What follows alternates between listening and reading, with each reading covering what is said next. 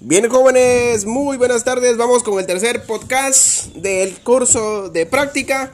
El tema es la planeación estratégica. Y seguimos con... Me faltan dos eh, estrategias de la planeación estratégica desde la perspectiva cuantitativa. En el que les acabo de compartir, nos quedamos con el diagrama de Ishikawa. Ahorita vamos a hablar sobre las gráficas o el diagrama de Gantt, las barras. Esta es una, una estrategia muy interesante porque nos, nos permite este, identificar a través de, barras o de gráficas cómo está evolucionando nuestro proyecto, cómo está evolucionando nuestro trabajo.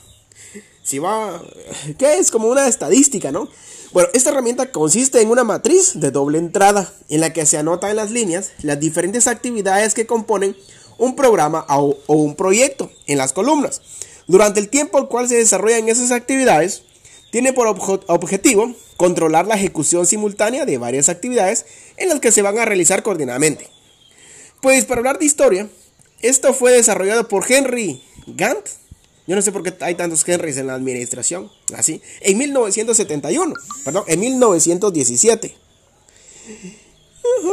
En 1917 aquí me están cobrando estos de la empresa Tigo que no les he pagado, que ya se me venció, dicen ahí, pero bueno, nosotros sigamos acá.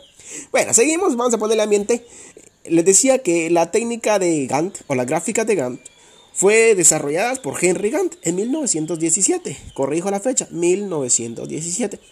Y es muy sencilla, es una herramienta sencilla de gráficos de tiempos y que son fáciles de aprender, leer y escribir. Al igual que los gráficos de PERT, la técnica de PERT los gráficos de Gantt se basan en un enfoque gráfico. Un gráfico de Gantt es sencillo gráfico de barras. Cada barra simboliza una tarea del proyecto, en donde el eje horizontal representa el tiempo, como esos gráficos se emplean para encadenar tareas entre sí, el eje horizontal debería incluir fechas verticalmente, y la columna izquierda. Bueno, más adelante les voy a ir compartiendo algunos ejemplos de las gráficas de, de, de Gantt. Y luego tenemos el diagrama o proceso de flujo. Es una herramienta que facilita la obtención de una visión transparente del proceso, mejorando la comprensión, el conjunto de actividades, relaciones e incidencias dentro de un proceso que es básicamente fácil, que es un proceso que no es fácilmente discernible, ¿no? A priori. O sea, que este es un proceso que no podemos discernir sin tener conocimiento de qué es el diagrama de flujo, de para qué sirve el diagrama de flujo, cómo se da el proceso. Por eso dice que no es fácilmente discernirlo con el conocimiento a priori. La diagramación hace posible aprender este conjunto e ir más allá, centrándose en aspectos específicos del mismo, apreciando las interrelaciones que forman parte del proceso, así como las que se dan entre otros procesos, sus procesos para conocer más.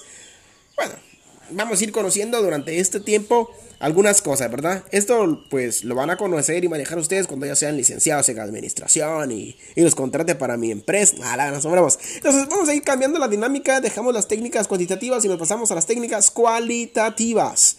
Bueno, estos tipos de técnicas se presentan en modos no matemáticos. Para los que no les gusta la matemática, muchachos, aquí les hablo. Bueno, estas técnicas eh, se representan en, en métodos no matemáticos.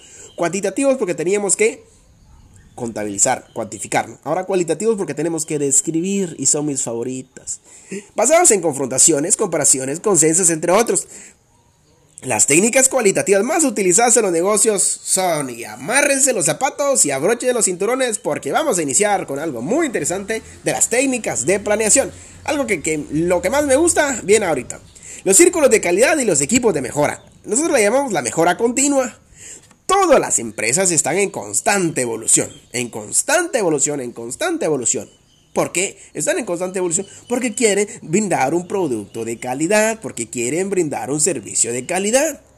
Porque hay mucha competencia. Entonces, los círculos de calidad o la mejora continua son grupos que se reúnen con el fin de definir, analizar problemas y mejorar los procesos o funciones. Pero ojo acá, la persona que integra una mesa o un círculo